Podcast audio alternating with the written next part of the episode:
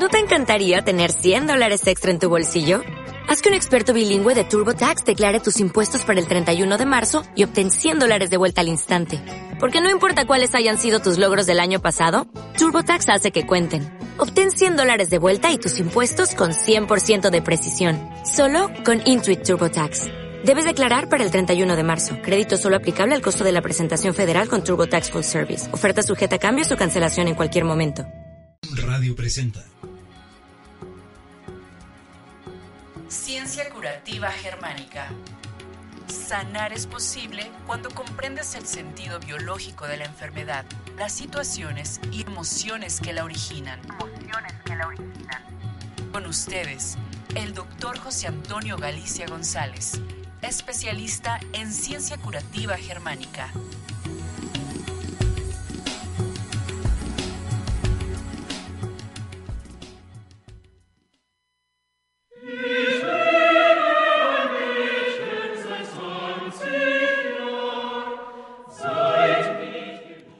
¿Qué tal? Muy buenos días. Es un verdadero gusto y placer una vez más tomar el micrófono y hablar en este su programa Ciencia Curativa Germánica con su amigo y servidor doctor José Antonio Galicia González, aquí en esta estación Home Radio, transmitiendo pura energía.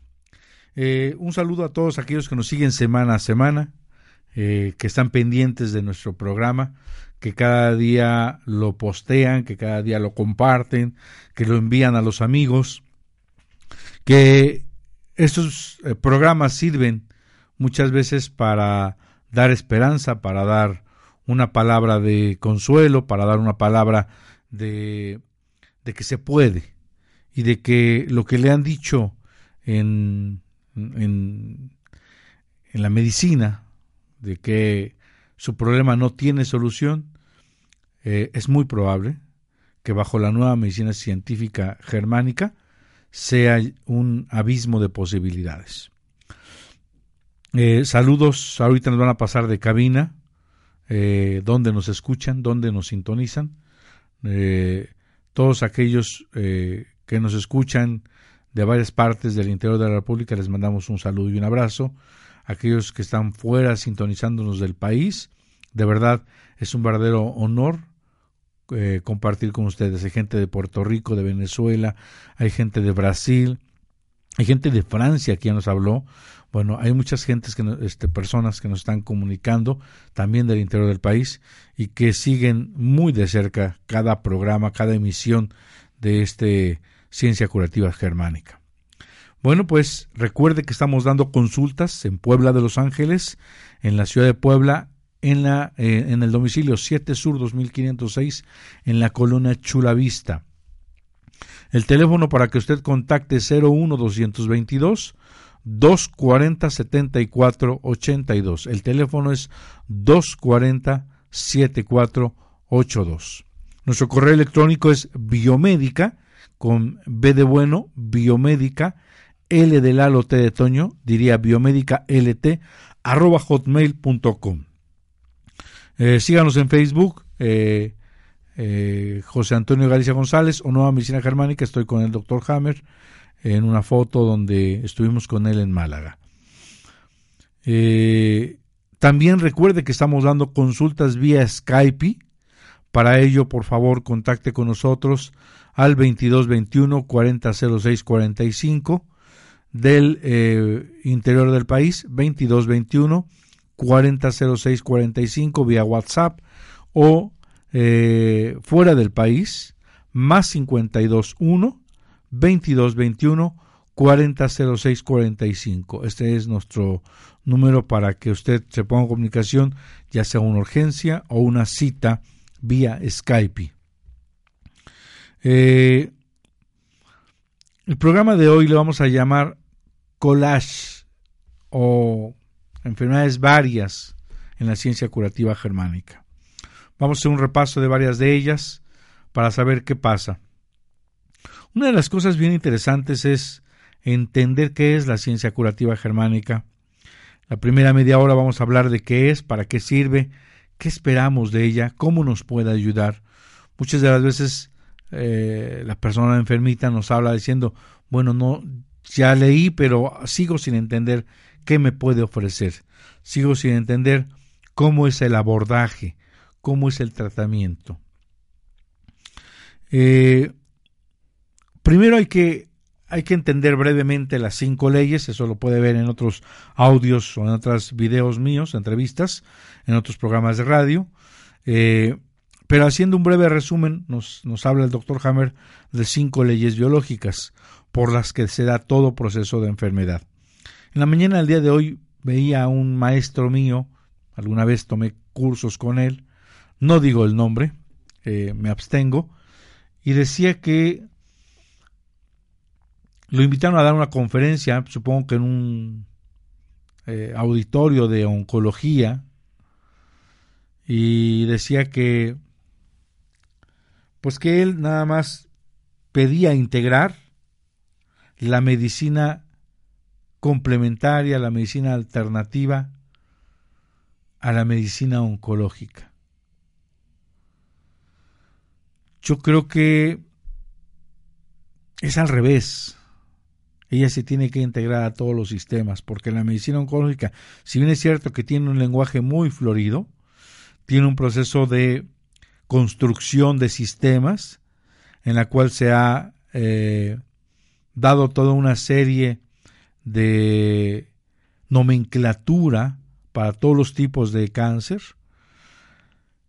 En el tema terapéutico no ofrece absolutamente nada.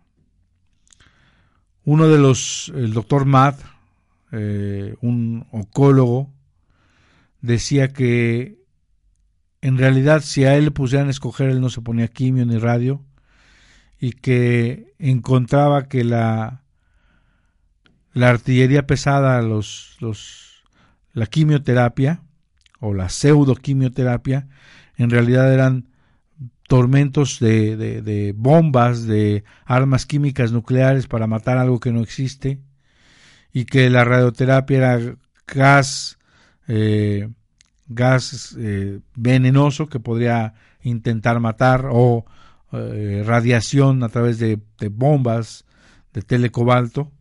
Después de una bomba nuclear hay radiaciones. Y que, y que aún así la, la cirugía era una espada muy agresiva y que pues él había tenido ya una decepción bastante grande. Siendo sensato, la oncología a través de la pseudoquimioterapia y la pseudoradioterapia y qué decir de la mutilante cirugía y por último de la morfina no son sistemas terapéuticos que el día de hoy hayan demostrado un efecto terapéutico. En realidad,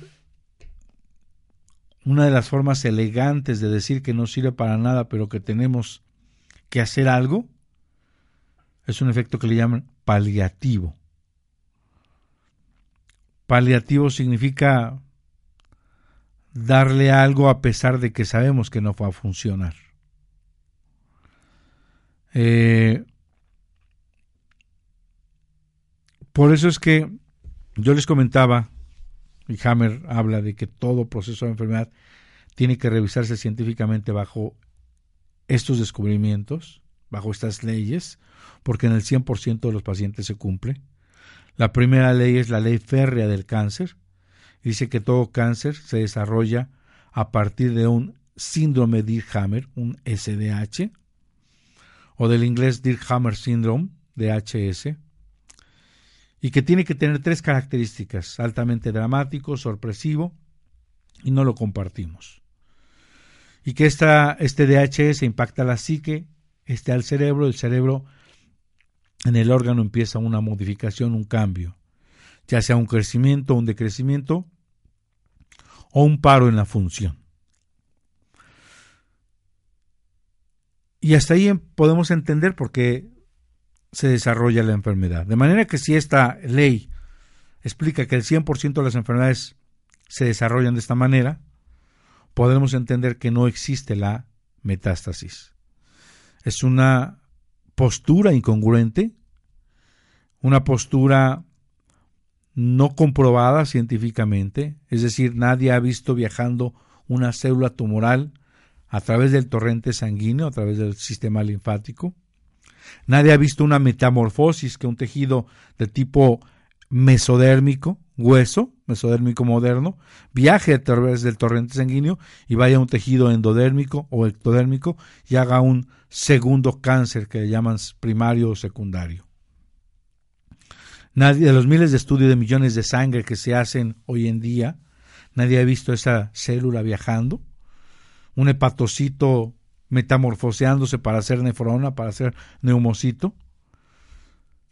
Y si no se metamorfoseara, pues tendríamos que tener sustratos de hueso en mama, si la metástasis apareciera en mama y el primario fuera hueso. Y así, una serie de elucubraciones que no tienen sentido.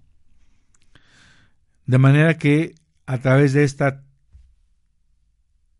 de esta postura dejada por Rudolf Virchow hace más de 170 años, ya es vieja y no comprobada, es el sustento de la quimioterapia, es el sustento de la radioterapia. Porque bien es cierto, aparece un nódulo, se puede hacer una resección quirúrgica, pero a pesar de eso se le da quimioterapia, a pesar de eso se le da radioterapia, pensando en que no vaya a salir del lugar y vaya a cundir, vaya a diseminar el cáncer a otros espacios, a otros sitios.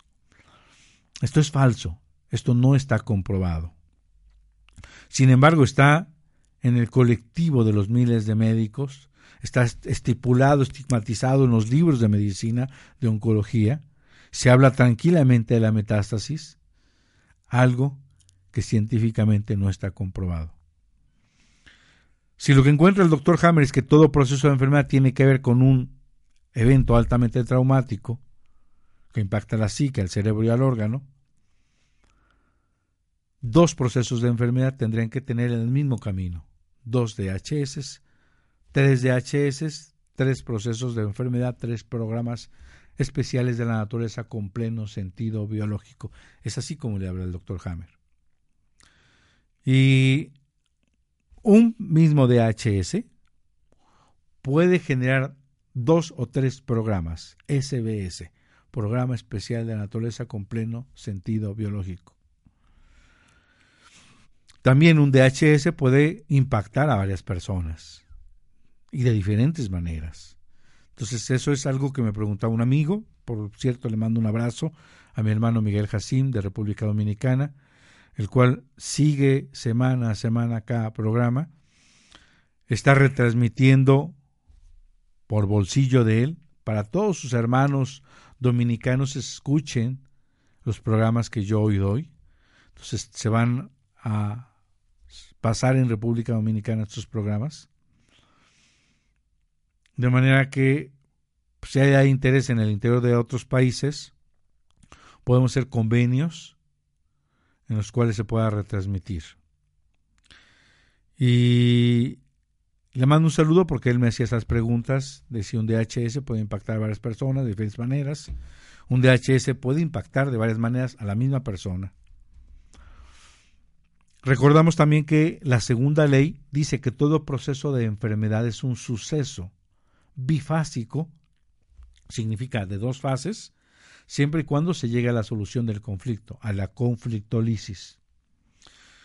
El ser humano, a través de una línea imaginaria, podemos ver que sigue un ciclo normal, día, noche, día, noche, día, noche. Es un ciclo normotónico, un, un ritmo eutónico, y este equilibrio día-noche, en el que prevalece por la mañana la simpaticotonía y por la noche la vagotonía, lleva un equilibrio, y es la salud perfecta, ese equilibrio del que habla la medicina tradicional china, yin y yang.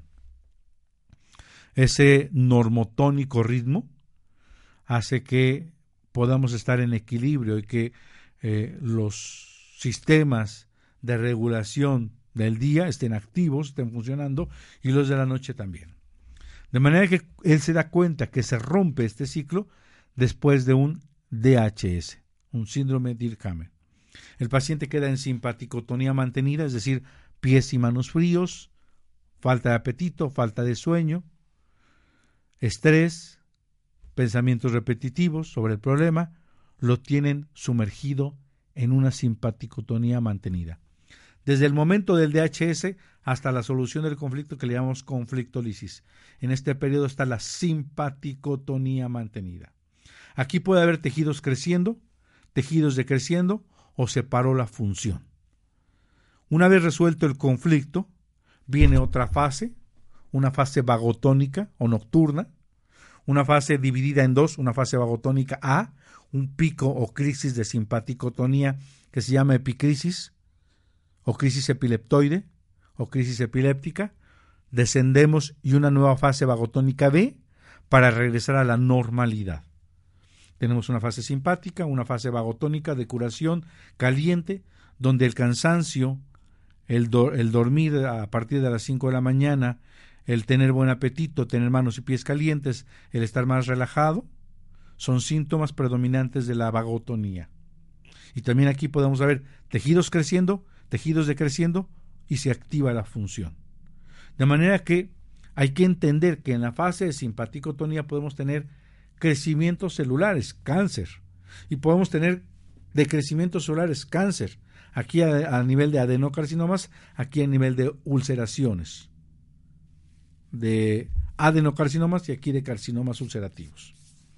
Y una vez resuelto la solución, este tejido que estaba creciendo ahora va a decrecer y este tejido que estaba ulcerando ahora va a crecer. De manera que es bien interesante porque de este lado tenemos que ir a, solucionar el conflicto para pasar al otro lado. Pero en este que hay tejidos creciendo se pueden malinterpretar como cánceres. De manera que, ¿para qué nos sirve la nueva medicina? Bueno, nos sirve para interpretar y saber qué está pasando con nuestro proceso de enfermedad. ¿Dónde estamos ubicados? ¿Dónde estamos parados? ¿Estamos en la fase simpática o en la fase vagotónica? ¿Hacia dónde vamos? ¿Qué tiempo va a durar este proceso? Si uno conoce el evento del DHS, el tiempo que duró, más o menos podemos calcular, siempre y cuando no haya recaídas, el tiempo de duración que va a durar la vagotonía. Va a haber fiebres, inflamaciones, dolores, eh, infecciones. Esta es la parte vagotónica. La tercera ley habla del sistema ontogenético de las enfermedades y tumores análogos, explica el tipo de conflicto biológico, el área cerebral que impacta, el tejido embriológico que rige esa área cerebral, este tejido embriológico cómo se comporta en el órgano, si crece o decrece, qué sentido biológico tiene estos programas y cómo va a suceder la fase de vagotonía la fase de curación de crecimientos, de crecimientos o paros en la función o reactivación de la función. Es todo un contexto que nos permite entender que hay tejidos decrecentes o de, ulcerativos o de disminución que son parte de un programa, pero que hay que llegar a la solución para que en la fase de curación restituya y repare. Estamos hablando de ectodermo y mesodermo moderno. Y hay tejidos que crecen, que van hacia arriba, y que son endodermo y mesodermo antiguo y que en la fase de curación van a encapsular, decrecer o eh, disminuir. De esta manera podemos ya tener un poquito de idea. La cuarta ley habla de los virus, los microbios, las bacterias. Estos son apatógenos, no son responsables de la enfermedad. Nos, nos, nos, nos puso todo el, cabeza, el sistema médico de cabeza toda esta teoría de la infección por bacterias, virus, eh, habría que replantear y habría que verla a la luz de los descubrimientos científicos del doctor Hammer y explica que los procesos infecciosos ya están en la fase vagotonía. Si bien es cierto hay pacientes que fallecen por un proceso infeccioso, no es el común. Y a través de las cinco leyes biológicas podemos entender por qué fallece casi siempre son complicaciones de nuevos conflictos, por ejemplo el conflicto de túbulos colectores, hace que la suma de la fase activa de conflicto colectores más la fase de curación de cualquier programa se junta y hace un síndrome de túbulos colectores que genera más inflamación del cerebro, de acuerdo a la zona que esté regida y que tenga el programa, o agrava y complica el proceso inflamatorio tumoral del que está el programa presente. De manera que es un poco más fácil entender desde esta perspectiva lo que está pasando con el paciente. Hoy en día el tema de los virus nos han hecho que los virus nos hacen prácticamente muertos vivientes y que son catastróficos y que nos amenazan a cada rato. nos hacen responsables de infinidad de enfermedades y en realidad estos son verdaderos obreros, constructores, las bacterias destructoras, constructoras, van a mejorar la función, van a reparar el tejido, van a degradar el tejido. Y la quinta ley es el sentido biológico. ¿Por qué aparece esto? ¿Para qué aparece esto? ¿Qué relación tiene este programa con la evolución de la especie, la filogenia?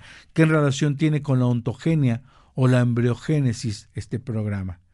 Esta quinta ley es el sentido universal de supervivencia, ese sentido de inteligencia de la madre naturaleza que nos prevé ante una situación inesperada. Y que esto que llamamos enfermedades en realidad son programas especiales de naturaleza, de la madre naturaleza, de forma inteligente para salvaguardar un evento inesperado.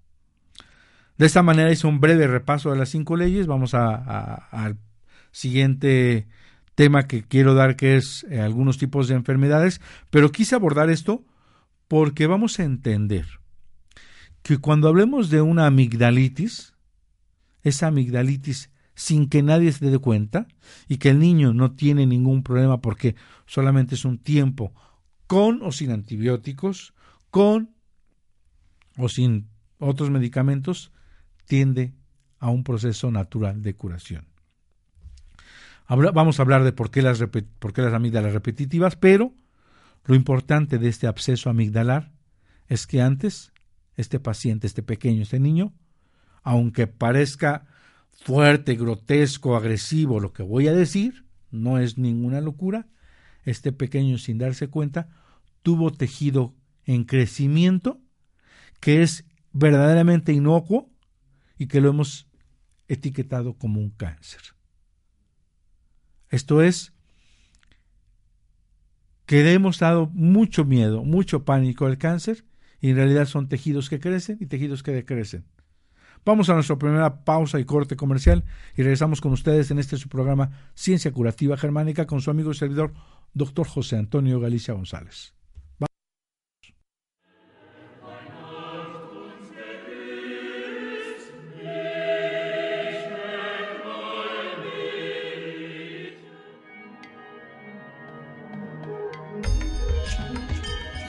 Ciencia Curativa Germánica, el origen y sentido de todas las enfermedades.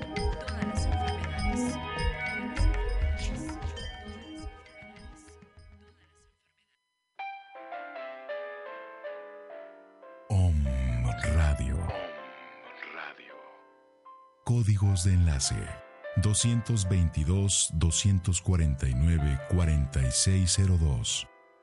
WhatsApp 2222 066120. Contáctanos. Contáctanos.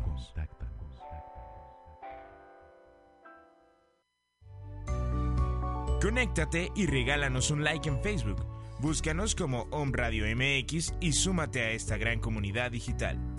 Vive, escucha y disfruta con Om Radio.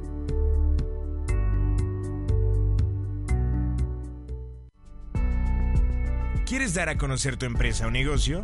Home Radio es la mejor opción para ti. Home es la mejor opción para ti. Escríbenos a omradiomx.gmail.com o llámanos al 249-4602 o al 2222-066120. Home Radio. Sintoniza tus sentidos.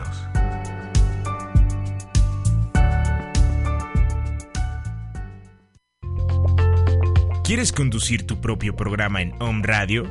¿Quieres que te escuchen en varias partes de la República Mexicana y en otros países? Escríbenos a omradiomx.gmail.com o llámanos al 249-4602 o al 2222-066120. Home Radio, superando la barrera de tus límites.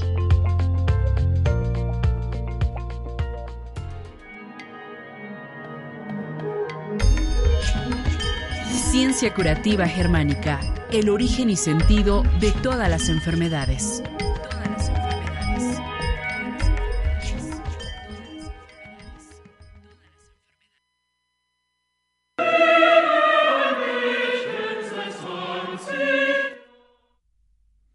Muy bien, regresamos con ustedes después de este pequeño corte.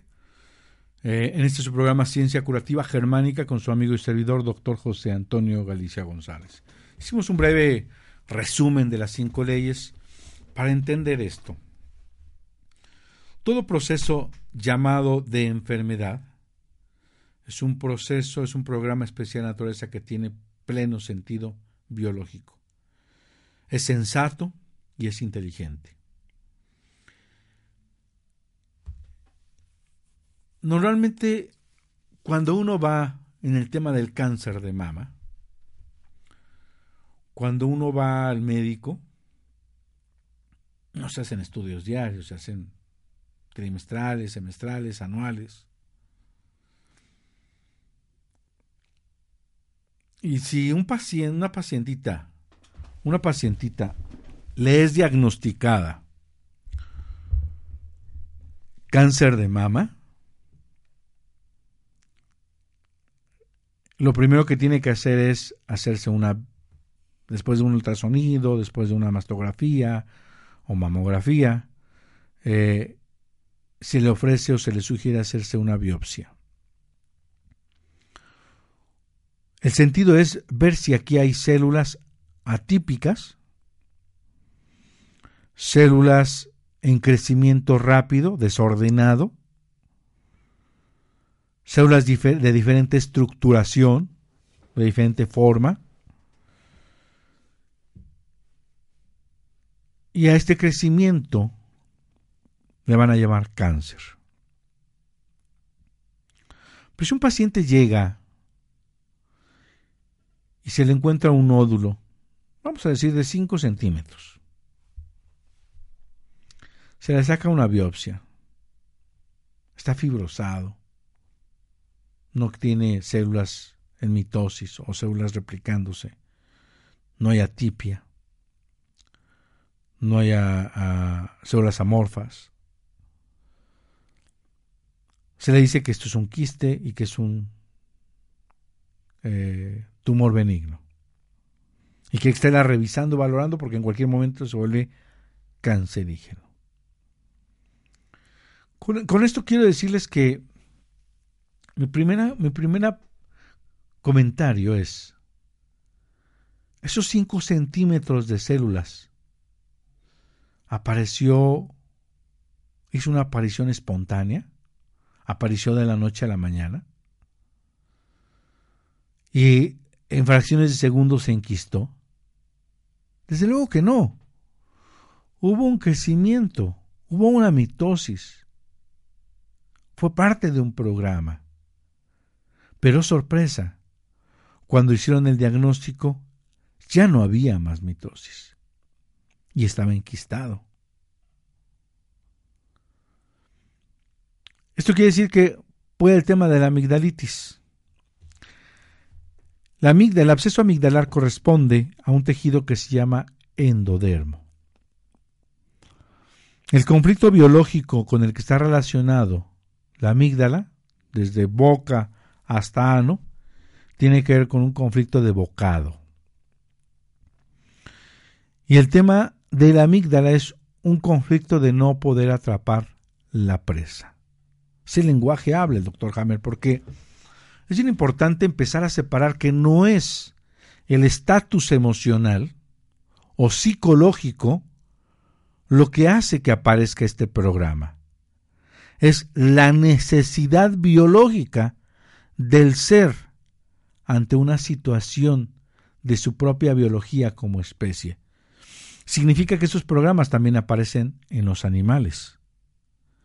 Y entender como bocado, para el león puede ser un venado, para un ejecutivo puede ser el ascenso de un puesto, para una madre puede ser el alimento a los hijos, el dinero. Para una persona que tiene posibilidades económicas puede ser un coche último modelo. Para un niño puede ser un juguete. Este programa biológico tiene que ver con que al último momento es arrebatado algo que parecía ya nuestro. Coche, casa, juguete. ¿Cuál es el tema? Que en la fase activa de conflicto aparece un crecimiento celular. ¿Sí? Un adenocarcinoma. Solamente que este no duele. Pasa desapercibido. Tiene el sentido de hacer más saliva, más enzimas, para alcanzar, engullir, trocecar y tragar ese bocado, sea animal, sea humano. Y este, este, este bocado puede estar sorteándose en una semana, en dos, en un mes, seis meses. Cuando aparece la fase de conflicto activo, vamos a, vamos a ver diagnósticos como hiperplasia, como hipertrofia amigdalar, como adenocarcinoma si hiciéramos una biopsia. Desde luego hay aumento de tamaño y con frecuencia formación de criptas en las amígdalas. Y una vez que alcanzamos ese objetivo, que logramos engullirlo, trosecarlo y tragarlo, viene la fase de reparación o de curación, en la que aparece una amigdalitis purulenta, un absceso amigdalar, ya sea degradado con micobacterias o con bacterias o bien inclusive con hongos. Podemos encontrar hoyos, una tuberculosis amigdalar, podemos encontrar pus, y entonces esas bacterias que en apariencia estaban ahí y tenían un cerco guardado por el sistema inmunológico, señores, oh sorpresa, no existe el sistema inmunológico. Es parte de una serie de reacciones serológicas que hemos llamado sistema inmunológico y que en teoría ponían a raya a las bacterias, por una orden del cerebro en la fase vagotonía, manda hongos y micobacterias o bacterias a degradar ese tejido que ya no le es útil. No pasa nada si no es a través del cerebro. En la fase de vagotonía, el cerebro ordena y manda degradar ese tejido excedente. Y entonces vemos pus, ulceración, criptas, degradación de tejido y en ese momento vemos que hay un proceso infeccioso, amigdalitis purulenta. Y entonces le mandamos antibiótico. Es decir, hacemos que frene la vagotonía o la fase de curación. Son simpaticotónicos. Y una vez que termina el antibiótico, vuelve a recaer porque tiene un proceso de degradación. El cerebro va a seguir haciendo ese proceso. Y así sucesivamente, y el paciente, el pequeño, se vuelve un pequeño cautivo del proceso infeccioso inflamatorio. Bueno, pues llega a tal grado que las amígdalas pueden tener, se caracterizan por grados, primer grado, segundo grado, tercer grado, pueden llegar a tocarse entre ellas, una hipertrofia amigdalar tercer grado, y son candidatas a cirugía para la, medicina convencional. Efectivamente, quitan el tejido y quitan la respuesta a un programa, la respuesta a un proceso. Y así sucesivamente. Entonces podemos entender que hubo un crecimiento que no nos dimos cuenta. Lo mismo pasa en la mama. Hay crecimientos y decrecimientos todos los días. Hay mecanismos de reparación. En el tema de la mama, que ya lo he platicado en otros programas y que no es el tema de este programa, pero que brevemente lo voy a decir, tenemos dos, tres partes. La parte propiamente de la glándula, los acinos, la parte de los conductos galactóforos y la parte de la dermis. La parte glandular pertenece al tejido endodermo, regido por el tronco cerebral. La parte de los conductos galactóforos está compuesta de ectodermo, porque es una invaginación en el periodo embriogénico, donde el ectodermo, una parte, recubre internamente los conductos, por eso es ectodermo, y está regido por la corteza cerebral. Y la parte que cubre de alguna manera viene músculo, tejido celular subcutáneo y la dermis. Y la dermis tiene que ver con mesodermo antiguo, regido por el tronco cerebral. Y en los tres hay tres programas diferentes. Si la mujer es diestra, la mama izquierda tiene que ver con su madre o su hijo. Y la parte glandular tiene que estar relacionado con un conflicto de preocupación, pelea, eh, preocupación o pelea. Y en la fase activa hace crecimiento celular y en la fase de curación hace de crecimiento con ayuda de micobacterias, hongos o bacterias. Después la parte de los conductos galactóforos, y ahí habría que ir a solucionar el conflicto para pasar a la siguiente fase. Y la parte de los conductos galactóforos que corresponde a ectodermo, en la fase activa de conflicto hace úlceras. ¿Cuál es el sentido biológico? Abrir más espacio para nutrir a mi hijo.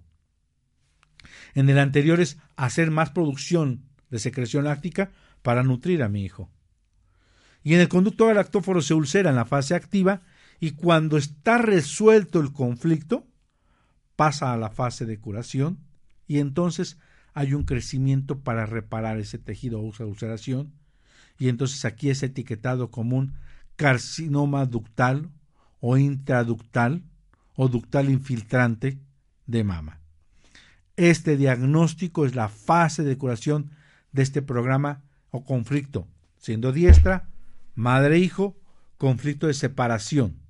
Me han arrancado de mi pecho, de mi alma, mi hijo. Madre o hijo. Y la diestra en la mama derecha, todo aquello que no sea ni su madre ni su hijo. Pareja, hermano, esposo, amiga, hermana, etcétera, etcétera. Padre, primo, prima.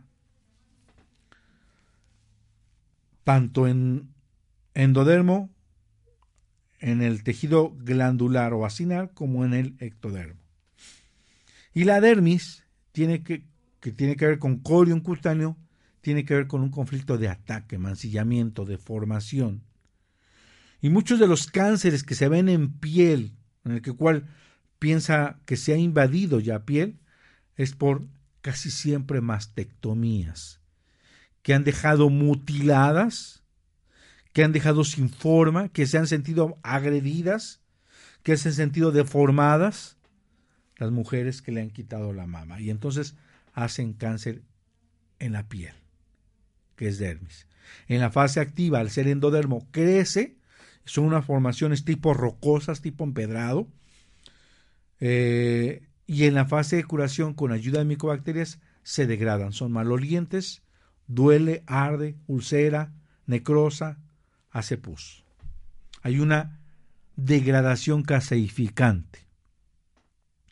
De esta manera nos podemos dar cuenta que depende del tipo de conflicto que nos impacte para que la zona del cerebro sea eh, modificada, esta haga un cambio en el órgano.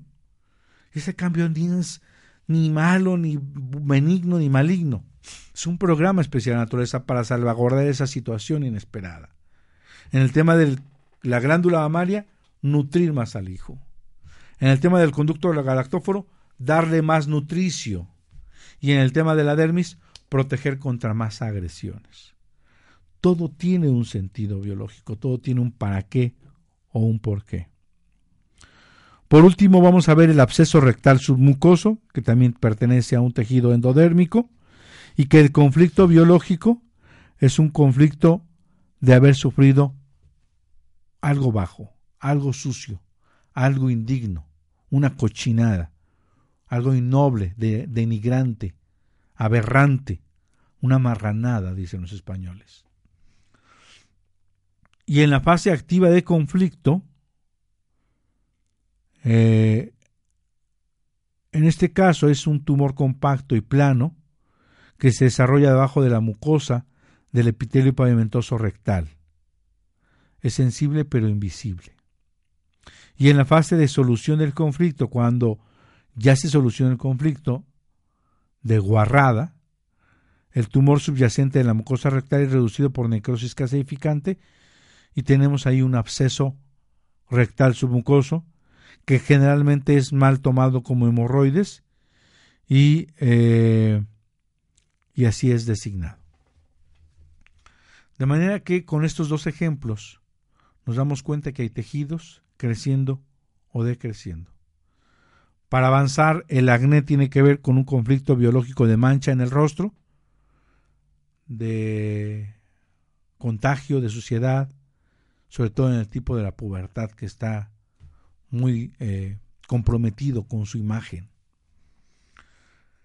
Bueno, pues me despido, no, no sin antes desearle una feliz Navidad, un próspero año nuevo, un cierre de año maravilloso, una palabra de aliento para todos aquellos que están sufriendo, un abrazo cálido para todos aquellos que se sienten solos, un alimento para aquellos que les hace falta y luchan porque llegue a su casa el sustento, un cobijo para aquellos que no tienen que arroparse, pero sobre todo un cobijo de amor. Me despido hasta el próximo programa. Me quedo con ustedes, doctor José Antonio Galicia González. Recuerde que estamos en Facebook, José Antonio Galicia González. Nuestro correo electrónico biomédica lt arroba hotmail.com. Síganos eh, a través de Facebook o de correo electrónico. Nuestro celular 2221 400645 para el interior de la República. Más 521 2221 400645 para WhatsApp fuera del interior. Y recuerde que el teléfono en Puebla para citas y nos contacte por Skype o, o venga de forma presencial 01222 240 7482. Les mando un abrazo y todo el deseo de que encuentren a través de la nueva medicina germánica la curación a todos sus procesos de enfermedad. Les mando un abrazo y hasta la próxima. Feliz Navidad.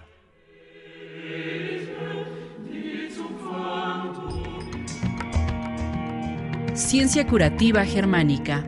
Encuentra el sentido de la enfermedad empieza a sanar. Hasta la próxima.